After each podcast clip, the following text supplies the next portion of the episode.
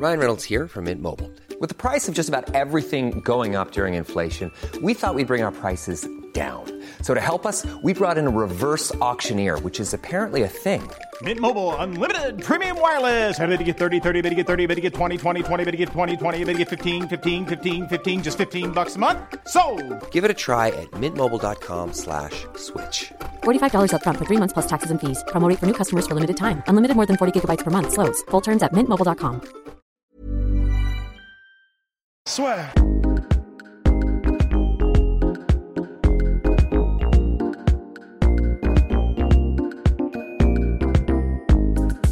Bien, donc bonjour à toutes et à tous, bienvenue au podcast La Sueur. Là, je suis à Abu Dhabi, à l'aéroport, et je fais, je me mange un petit McDo. Voilà, c'est très mauvais, très mauvais pour la santé. Surtout, ne faites pas ça, mais je n'ai pas le choix. Parce est très exactement 6h du matin ici, mon avion décolle bientôt, mais je ne pouvais pas partir sans vous faire un petit recap réaction de cette UFC 242, qui était, ma foi, assez plaisant. Parce que donc là, ça pas être, on va pas être dans l'analyse technico-tactique, on verra ça avec Rust et Polydoms évidemment. Là c'est plutôt en fait sur les combats qui sont déroulés, l'ambiance sur place et puis euh, ce qu'il y avait à retenir de cet événement. Déjà, donc c'était à The Arena qui a vraiment été construite spécialement pour l'événement hein, parce que on se souvient, Abu Dhabi a signé un contrat avec l'UFC pour les prochaines années. Là donc à chaque fois c'est en gros ramener des gros fights ici et Dana White l'a même dit en conférence de presse d'après combat, il veut faire tout ce qu'ils font à l'International Fight Week, donc les animations. euh, bah, vraiment euh, tout ce qui est euh, une semaine dédiée aux, fighters, mais là le faire fois, fois deux, trois fois plus grand ici à Abu Dhabi. Donc voilà, euh, laissez-moi juste prendre un, truc à boire parce que j'en peux plus. Voilà. Donc ouais, donc vraiment pour l'objectif, c'est ça, c'est de faire en sorte que ici Abu Dhabi devienne une place forte des sports de combat. Bon bah il y a bien Joshua contre Andy Ruiz qui se fait à en Arabie Saoudite, donc pourquoi pas. Bref, donc là il y avait cet événement, donc dans Arena, donc ils avaient vendu ça, Arena, vraiment un nom, on s'attendait à quelque chose de grandiose. Bon, c'était plutôt une tente XXXXL pour accueillir le combat. Donc voilà, donc il y a eu, c'était un peu team Habib, enfin team Dagestan en Russie contre le reste du monde cette carte, on en avait déjà parlé avec Rust. C'est bourré de sucre, le Goka, ne buvez vraiment pas ça. Alors, euh, donc on va, faire le petit recap de la carte. Donc c'est ce qu'on avait, c'est ce qu'on donnait lors de l'événement, un, un assez beau poster, hein, franchement. Euh, la dernière fois, on a eu un petit bouclet pour le Habib McGregor qui était vraiment pas mal. D'habitude, ils font pas ça, donc signe que c'était quand même un combat assez important pour l'organisation. Donc euh, le recap, bah, très rapidement, donc Faresiam qu'on a eu en interview, vous nous l'aviez demandé. Alors, petite précision là-dessus, euh, bah, pour les combattants, c'est quand même assez compliqué de les avoir en fait. Quand les gens nous disent euh, vous pouvez faire Habib, vous pouvez faire machin, vous pouvez faire machin, c'est quand même assez compliqué. N'importe quel média, euh, même si vous êtes un média français euh, assez important, il faut quand même cravacher pour les avoir. Donc à chaque fois, on se donne au maximum pour avoir les combattants. Donc on a réussi à l'avoir in extremis Fares quelques heures avant son combat. N'hésitez pas à voir l'interview bah, donc sur notre YouTube, SoundCloud, iTunes. D'ailleurs, n'hésitez pas à balancer les likes, tout ça, ça nous permet de grandir. C'est très important pour nous parce qu'ensuite on vous ramène, on essaye de vous ramener des contenus intéressants. Donc ouais, donc Fares qui affrontait Dommage, qui était un donc un Sud-Africain très bon grappling. Il a su vraiment à chaque fois euh, pleinement conscient vraiment de la supériorité du français en boxe. À chaque fois, il a su unifier le combat et le dicter finalement euh, où il le voulait. Le manager nous a dit de Fares euh, après le combat, il nous a envoyé un message pour dire que pour lui c'était très frustrant et on a vraiment ressenti ça aussi avec le coach SBI, donc le coach de Fares, qui était vraiment utilise ta boxe, mais Fares n'a pas eu la possibilité d'utiliser sa boxe parce que son adversaire, le Sud-Africain, arrivait à chaque fois casser à distance, le maintenir contre la cage et soit chercher le takedown ou au contraire vraiment euh, faire pression sur l'adversaire, utiliser le grappling, le fatiguer. Et malheureusement pour le français, bah, il y a eu quelques, quelques takedowns qui sont ponctués, on va dire, de grosses frappes en ground and pound. Pour le bruit, je suis vraiment désolé, c'est euh, un petit couple qui passe avec une valise. Voilà. Bien, donc euh, défaite par décision unanime pour Fares Siam. Dommage, bon, il est arrivé en short notice, il a 22 ans. Maintenant, ça fait un bilan de 10-3 en carrière. Pas d'inquiétude pour lui, il aura normalement d'autres chances à l'UFC de prouver, et là avec une full préparation. Alors, on avait ensuite on... Nordin Taleb qui combattait Muslim Selikov, donc Nordin Taleb, et qui, avait, qui, revenu en mai dernier, il avait accordé une interview à la soeur, donc merci à lui. Là, c'était un petit peu compliqué euh, de son côté au niveau emploi du temps, donc là, il est revenu. Il a malheureusement perdu sur un, un chaos assez violent de Selikov, donc Selikov, superbe, superbe striker, un bilan, crois qu'il est à 190-13 en kickboxing. Bon, c'est en kickboxing, donc on peut pas tout retracer. hein. Voilà, hein. mais en tout cas très très bon striker. Wushu aussi, enfin bref, euh, la totale. Donc ouais, bah, il a réussi à parfaitement clipper euh, Nordin. C'était un peu, un, peu, un peu dur à voir pour le français, qu'il a maintenant à 38 ans, donc enchaîne. Donc il avait perdu par TKO. Ensuite, il était revenu en mai dernier avec une victoire par décision. La défaite par vraiment gros KO. Bon, je sais pas ce qui va se passer pour lui pour la suite. En tout cas, euh, bon bah voilà, c'est un combattant qui est vraiment plaisant à voir. Il s'entraîne au Street Star avec GSP, avec bah, Firas Zahabi, enfin toute la team. Donc on sait pas trop ce qui va se passer pour lui. En tout cas, euh, à suivre. Mais c'est vrai que là, à 38 ans, ça s'annonce plus ou moins compliqué. Voilà. Ensuite, on a eu Belal Bouhamad, bon, donc qui était lui pour le coup euh, bah, le combattant du cru, donc le combattant émirati qui a sorti une belle soumission contre le japonais Takashi Sato. Voilà, il a, eu son petit bonus de 50k, 50 G's baby, il, le demandait, donc voilà, bravo à lui finalement, un combat qu'il a maîtrisé, puis le petit cadeau à la fin.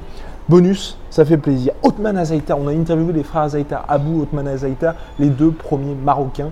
euh, à être à l'UFC. Donc lui, Otman faisait ses débuts, il, avait un bilan de 11-0, il arrivait contre Timo Pakalan qui était un Finlandais et très rapidement on a tous pu se rendre compte du différentiel de puissance en, striking entre Otman et, et Pakanen. Bon bah Pakanen qui ensuite c'était assez impressionnant très rapidement quand il s'est fait toucher deux trois fois. Euh, il s'est dit bon bah ok je vais me servir de mon grappling sauf que le grappling là aussi euh, on va dire que c'est euh,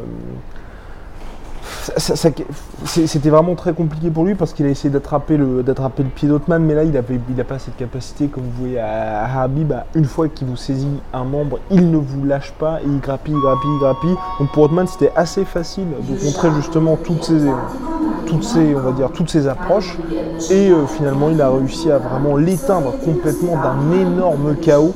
Euh, sans doute le chaos de la nuit, en tout cas, il a mérité son bonus aussi de performance de la soirée. Bon, merci la dame pour la participation. Ce podcast va être épique, épique. On passe maintenant là. On passe tout de suite à Curtis Blades contre Shamil Abdourakimov. Donc c'était un combat très intéressant parce que Curtis Blades, si vous voulez, c'est ce combattant donc, qui n'a perdu que contre Francis Ngannou et qui reste quand même extrêmement intéressant parce que quatrième de la division heavyweight qui apporte quand même pas mal sur la table parce que sa lutte, on avait parlé avec Ross précédemment et euh, ou non avec Ross, oui avec Ross on en avait parlé mais c'était pas spécialement autour de Curtis c'était vraiment c'est un excellent lutteur et qui peut se reposer là-dessus même quand il est mis en difficulté en striking parce que les bases reviennent et il arrive toujours à sortir des mauvaises passes grâce à sa lutte sauf quand il affronte Francis Ngannou. Donc là face à Shamil Abdourakimov qui était 9ème, qui pouvait mettre la pression sur lui parce que c'est vrai que Curtis Blades aussi talentueux soit-il dans la cage, on va dire qu'en dehors il est plutôt timide, c'est un peu compliqué pour lui donc d'obtenir ses money fights ou d'avancer on va dire euh, durablement dans la catégorie. Là franchement c'était du euh, prime time Curtis Blades. Euh, entre bah, il, a refait finalement tout, le bien qu'on pense de Curtis Blades, il a démontré là contre Shamil Abdourakimov, entre ses takedowns incessants qui, qui vraiment franchement c'était extrêmement clean et ensuite les frappes au sol, il a dit qu'il avait spécifiquement travaillé le ground and pound pour ce combat là, donc les coudes qu'on avait pu voir contre Overeem étaient toujours présents et le ground and pound franchement c'était là aussi sublime, il arrivait à vraiment trouver la tête de l'adversaire et surtout avec des frappes extrêmement puissantes. Bon, on peut éventuellement dire, c'est ce que, ce que j'ai entendu, que le KO était, l'arrêt de l'arbitre était un peu rapide. On faisait durer un petit peu le combat. Je, bah, à part enlever des PV euh, à Abdou Hakimov, je vois pas ce que ça aurait apporté. Ensuite, il y avait le combat Islam Makhachev contre David Ramos. C'est un combat extrêmement intéressant parce que Makhachev, beaucoup disent qu'il est potentiellement meilleur que Rabib. Il s'entraîne avec lui. Il, a le même coach, donc euh, la team Abdul Manap, Javier Mendes. euh, Autant vous dire, franchement, c'est superbe, superbe ça. Donc contre David Ramos qui, pour celles et ceux qui l'ignorent, c'est quand même quelqu'un qui a remporté la DCC en 2015. Le mec n'avait pas de combat, n'arrivait pas à avoir de combat à l'UFC. Du coup, il s'est dit bon bah ok, euh, je vais tenter euh, cette compétition. Bim bam boum, il remporte ça. Donc la DCC, c'est l'une des plus prestigieuses, sinon la plus prestigieuse compétition de jiu-jitsu au monde. Rien que ça. Et euh, donc voilà. Donc bref, c'était David Ramos contre Islam Makhachev. Un test, un véritable test pour euh, qui en- enchaînait là, donc bilan de 14-1 avant d'arriver ici. Et Bon, euh, franchement, ça a tenu ses promesses.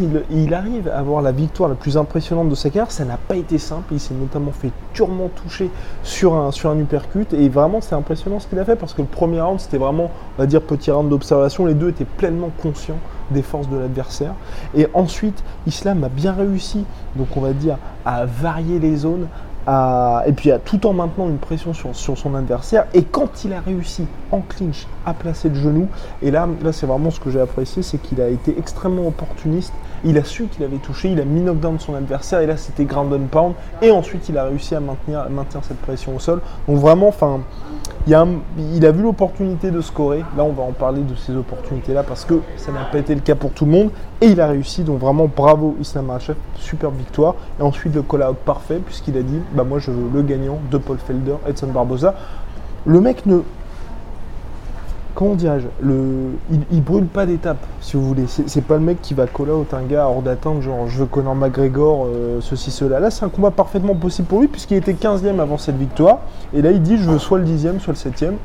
Bon, on regarde l'attraction qu'il a, toute la fanbase. Pour l'UFC, c'est intéressant. Pour lui, c'est intéressant. Bref, ça fait parfaitement sens.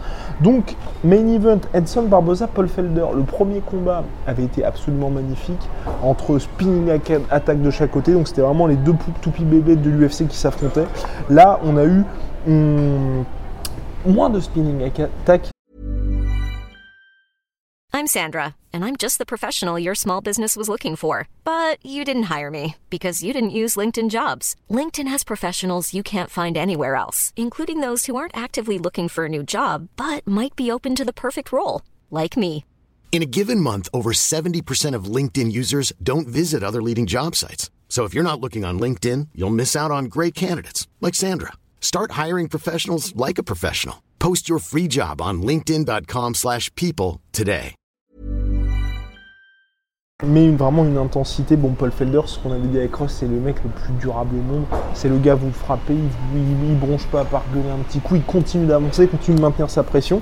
Et Edson Barbosa, qui là, cette fois, a été, j'ai trouvé en fait, c'est pour ça que j'étais assez surpris de la décision à la fin, qui a on va dire Paul Felder a touché assez durement, mais j'ai trouvé qu'il y avait plus de volume chez Edson Barbosa. Et à la fin, bah, ça aussi, on peut toujours être surpris du scoring euh, des juges. Finalement, Paul Felder s'impose, donc je crois c'est 30-27. Euh, il perd, le, enfin il y a un juge qui le met perdant 30-27, il gagne 29-28 et 30-27. Bon, euh, faudrait se mettre d'accord à un moment donné, peut-être mettre deux juges supplémentaires, c'est ce que certains disent, parce que c'est vrai que là c'est assez bizarre. Euh, de telles, euh, de notations à la fin des juges. En tout cas, Paul Felder prend sa revanche. Il était au bord des larmes après sa victoire. Certains peuvent dire que Edson Barbosa méritait. Enfin bref, entre les deux, c'est toujours compliqué. Enfin, vous faisiez ça et puis euh, bon bah peu importe. En tout cas, très belle victoire pour Paul Felder. Edson Barbosa qui a dit était dans la forme de sa vie. Bah, c'est vrai que les deux là, franchement, voilà, c'est un peu comme le Romero contre Costa d'il y a trois semaines maintenant, euh, ok, il y a un perdant à la fin, mais c'est rassurant quant à l'état de santé du perdant, si vous voulez, si vous ce que je veux dire. Edson Barbosa, c'est un vétéran de l'UFC, là il a duré contre Paul Felder, il s'est pris aussi des gros coups, il y a eu un gros headbutt entre les, enfin un, gros coup de tête entre les deux, ça n'a pas vraiment affecté le combat, il y a eu juste une coupure pour Paul Felder. Enfin bref, voilà, c'était une nouvelle fois un combat plaisant entre les deux. Paul Felder, là, il peut viser plus haut, il a collé tous les grands noms de la catégorie. Bon, peut-être se calmer un petit peu, euh, mon cher Paul. Déjà là, voilà, pour moi, un combat Islam Jeff contre Paul Felder, ce serait super pour cette catégorie parce que si Paul Felder s'impose, bah, il frappe un grand coup en battant le mini Habib. Et si Islam bat Paul Felder, là on se dit, ok, finalement c'est le real deal entre guillemets, on pourra lui donner des vrais contenders. Bien, et donc le main event Habib Nurmagomedov, Dustin Poirier. Bon, euh, alors on en reparlera, la petite teasing avec Rust et Polydomso. On n'est pas très content de notre cher Dustin Poirier parce qu'on espérait qu'il tente des choses. Il y avait bien évidemment tout ce qu'on avait dit sur American Top Team. Ce que Mike Brown, le coach d'American Top Team et donc de Dustin Poirier nous avait dit, c'est qu'avec ce combat de Rory Masvidal et cette victoire contre Ben Askren, ils avaient la confiance pour eux, ils pouvaient tenter des choses. Et là, le problème, c'est que Dustin Poirier n'a pas vraiment tenté. Le premier round, il s'est fait complètement roulé dessus par euh, Habib. Vraiment, ce que tout le monde pensait, c'était que ça allait être un combat assez difficile pour Habib avec un Dustin Poirier qui allait faire parler sa durabilité, sa arme et qu'il allait pouvoir défendre les techniques. le premier round, enfin, vraiment, c'était impressionnant. Impressionnant ce, ce niveau de. Enfin, Habib a fait du Habib, mais là c'était. Enfin, si vous voulez, euh, il y a ce côté à chaque fois chez Habib Nurmagomedov, on le répète un nombre incalculable de fois, c'est le gars, il vous harcèle il tente un takedown, il tente deux takedowns, il tente trois takedowns, mais c'est pas grave, vous pouvez les stopper, mais au bout d'un moment, vous allez tomber un peu ce qui s'était passé contre Ali Akunta. Sauf que là, bah, le moment où il a réussi à Il y a eu une alerte sur un kick de, Dustin Poirier. Et ensuite, le moment où il a réussi à le saisir, là, c'était fini. C'était fini parce que bah, directement, Dustin Poirier s'est fait mettre au sol. Et à chaque fois, il revenait, mais quand il se relevait, il y avait toujours la sensu Habib qui était sur son dos, qui était là. Donc, si vous voulez, vous vous levez avec un mec de 80 kg sur vous qui sait exactement sur quel appui appuyer. On avait vu ça, par exemple, avec euh, le combat contre Stipe Miocic et Francis Ngannou, quand Francis, c'est je crois au quatrième round, à Stipe qui appuie de tout son poids sur Francis, et un Francis qui est là vraiment à quatre pattes, qui se dit non, non, non, il faut surtout pas que j'aille au sol, mais qui se crève pour le reste du combat, et c'est ce qu'on a eu dans le premier round en fait. Donc c'est là que vraiment Habib a capitalisé pour le reste, et il a complètement crevé Dustin Poirier. Mais attention, Dustin Poirier qui a réussi à bien revenir en striking sur le second round, il a attaqué Habib, il l'a fait reculer, et là, là tout le monde s'est dit oh mon dieu, qu'est-ce qui est en train de se passer? Et on a, été assez surpris de voir que Dustin Poirier, d'ailleurs il l'a regretté en conférence de presse, il a dit j'ai pas été au bout finalement de mes idées, j'ai pas été fidèle à moi-même. Et c'est vrai que quand il a réussi à toucher Habib, là il s'est, stoppé, enfin il a essayé de temporiser.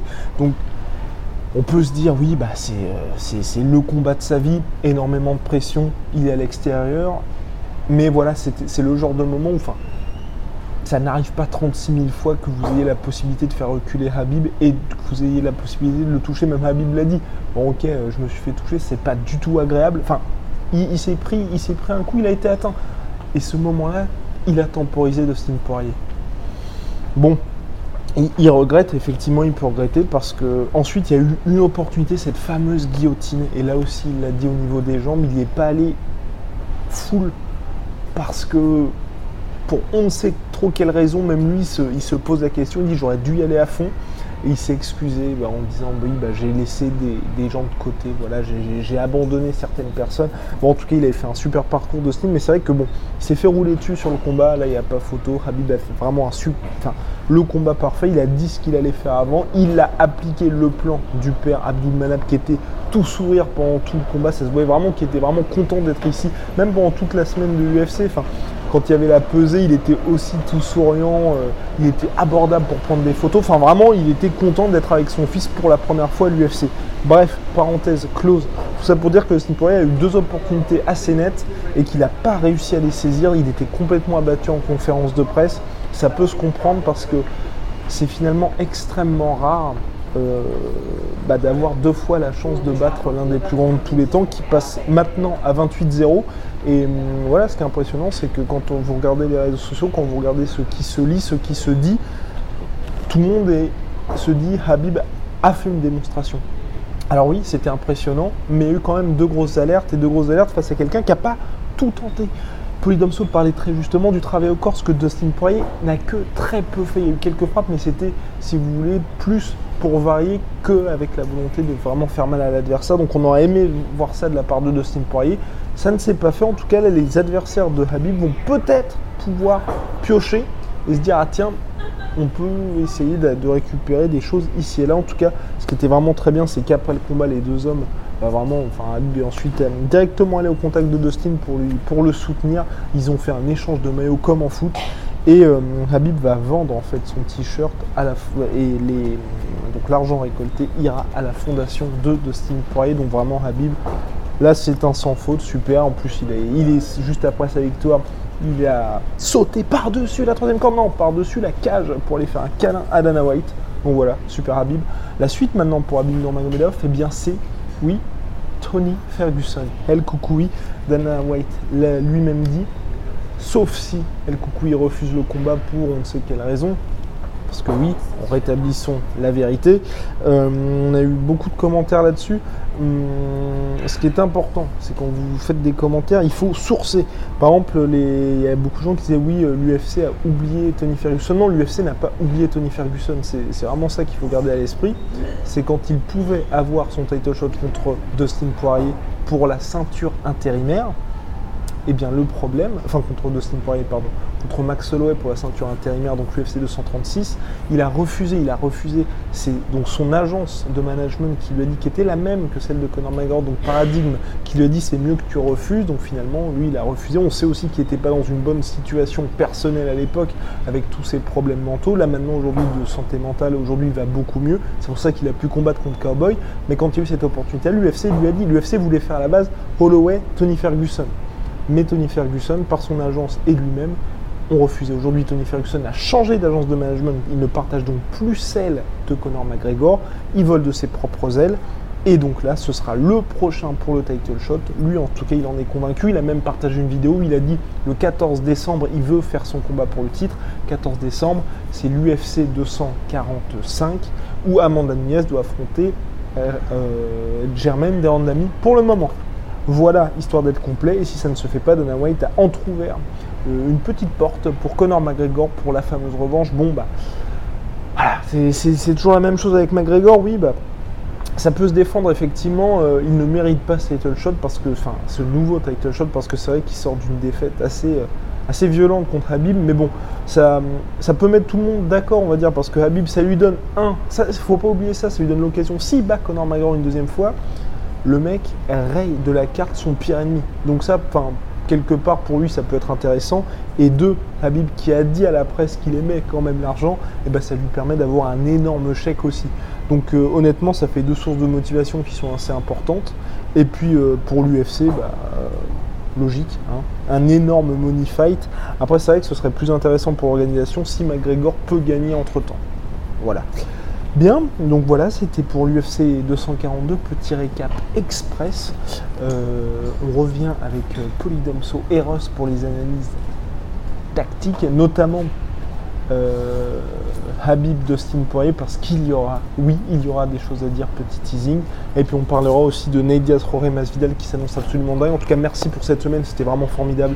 Moi, j'ai pris beaucoup de plaisir. J'ai pu voir un des auditeurs de la sueur euh, à Abu Dhabi, donc ça c'était vraiment cool. La prochaine fois qu'on couvre des événements, on essaiera de tenir au courant pour faire un meet-up ou un truc du genre.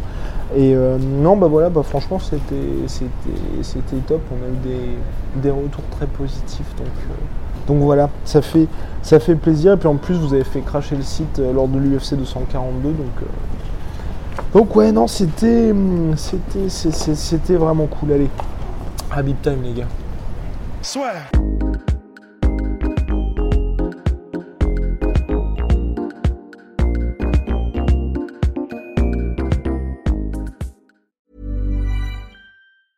Even when we're on a budget, we still deserve nice things.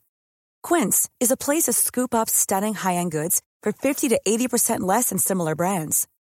They have buttery soft cashmere sweaters starting at $50, luxurious Italian leather bags, and so much more. Plus, Quince only works with factories that use safe, ethical, and responsible manufacturing. Get the high-end goods you'll love without the high price tag with Quince. Go to quince.com/style for free shipping and 365-day returns. Et voilà, c'est la fin de votre épisode du podcast La Sœur. Si ça vous a plu, n'hésitez pas à nous mettre les 5 étoiles sur Apple Podcast ou sur Spotify. Vous pouvez aussi nous laisser un petit commentaire, ça nous aidera beaucoup. Et si vous voulez aller plus loin avec nous, vous tapez La Sueur sur toutes les plateformes ou sur les réseaux sociaux, vous nous trouverez. Et là, vous nous écoutez très certainement en audio. On est aussi en vidéo sur YouTube, mais également sur Snapchat. Là encore, vous tapez la sueur et on sera là. Merci de votre fidélité et à très vite pour de nouvelles aventures.